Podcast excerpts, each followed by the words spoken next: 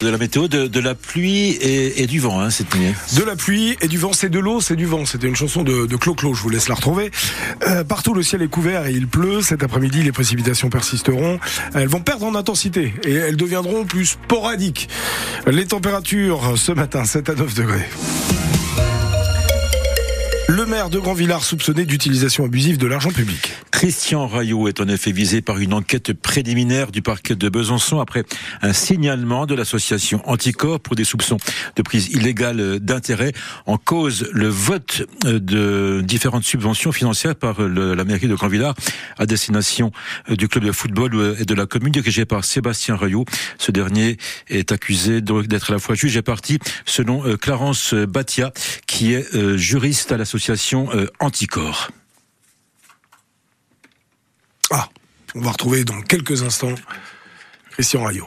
c'est parti. C'est l'association Anticorps qui nous explique le but de, de cette plainte. Clarence Batia. Pour qu'il y ait prise illégale. Bon. On va retrouver. On va, dans un retrouver, instant. oui, oui, c'est Clarence Batia, donc, euh, qui est juriste à l'association Anticorps.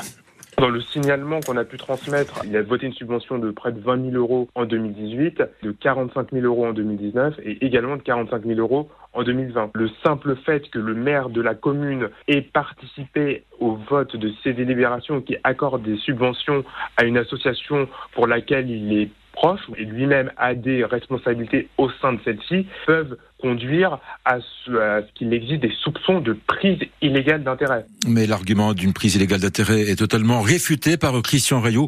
Il se défend d'avoir voulu enrichir qui que ce soit et surtout pas le club de football de Grandvillard. Pour qu'il y ait prise illégale d'intérêt, il faudrait que ce soit une société commerciale et que j'ai des actions, j'ai un intérêt financier au sein du football club. Football club est une association de loi de 1901 à but non lucratif. Moi, ça fait 35 ans que je suis maire, ça fait 35 ans qu'on vote, euh, qu'on vote des subventions aux associations sportives locales et aux autres et notamment au football club de Grand Villa. Voilà, c'est pas le football club de Grand Villa qui a le plus de subventions par rapport au nombre d'adhérents. Le football club ne m'appartient pas, point barre. J'ai aucun intérêt financier là-dedans. Des propos recueillis par Alexandre Lepère. Une affaire de violence conjugale sera jugée cet après-midi en comparution immédiate devant le tribunal de Montbéliard. Samedi dernier, à Audincourt, un homme âgé de 44 ans s'était rendu chez son ex-compagne à Montbéliard. Il l'avait alors frappé à coups de poing avant de prendre la fuite. L'homme venait de sortir de prison. L'inquiétude et la colère des syndicats de Forvia dans le pays de Montbéliard. Oui, en début de semaine, l'équipementier automobile avait annoncé la suppression de 10 000 postes en Europe d'ici 2028. Dans le pays de Montbéliard, Forvia, ex-Forestia, fait travailler 2500 personnes en CDI et plus de 500 intérimaires sur différents sites à Bavant, à Langeois, Seloncourt ou encore Étup. L'intersyndicale de Forvia s'inquiète d'une véritable saignée dans les effectifs de Nord-Franche-Comté et elle dénonce également le silence des élus locaux alors que de l'argent public a été mis sur la table pour soutenir le groupe Forvia. Écoutez Tarek Zardad, il est délégué CGT central à Forvia Système d'échappement. Ben, l'argent public, normalement, c'est fait pour créer des emplois, c'est pas fait pour en détruire. À partir du moment où on paye pour détruire des emplois, je pense que c'est, on est contribuable. Pour nous, c'est la double peine. On paye par deux fois. On paye d'une part parce que c'est de l'argent public et on, en tant que contribuable, on paye nos impôts, on paye nos taxes foncières, mais ensuite par nos emplois, parce que là, les marges opérationnelles, je pense que c'est nous qui allons payer, même si on n'est pas licencié ou nos postes ne sont pas supprimés, notre charge de travail va forcément augmenter. Qu'est-ce que vous attendez des élus locaux qui ont effectivement mis de l'argent sur la table pour euh, Forvia ben, les élus locaux, ce que j'attends, ben, c'est qu'ils savent venir quand il y a des réceptions de personnalités, notamment notre PDG Patrick Colère quand il est venu en octobre. Ils étaient tous présents. Et ce que j'aimerais, c'est qu'ils nous appuient aujourd'hui dans cette difficulté à faire pression au sein du groupe pour au moins avoir des réponses ne serait-ce qu'au minimum préserver l'emploi dans le Nord-Franche-Comté. Des propos recueillis par Christophe Beck. Il faudra encore attendre pour connaître l'avenir des 26 magasins Galerie Lafayette en France, dont ceux de Belfort et Besançon. Le tribunal de commerce de Bordeaux, qui a étudié le plan de sauvegarde, a mis sa décision en délibéré au 20 mars prochain. Ce plan prévoit d'effacer une grande partie de la dette de l'entreprise pour espérer sauver quelques magasins. Aurore Berger est en déplacement dans le Doubs aujourd'hui sur le thème de la place des femmes de la ruralité. La ministre chargée de l'égalité entre les femmes et les hommes se rendra en fin de matinée au café épicerie La Récréation à Onan, à côté de Montenoy.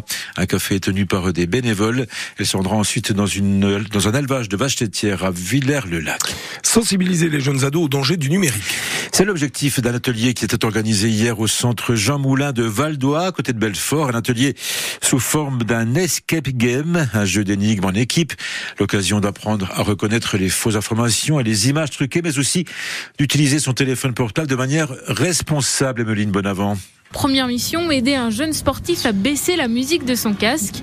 Ils doivent choisir à partir de plusieurs propositions. Ça fait longtemps que tu écoutes. Tu écoutes toujours aussi fort. C'est fort, tu gênes tout le monde. Fais gaffe, tu écoutes la musique trop fort depuis trop longtemps. Tu n'as pas mal aux oreilles.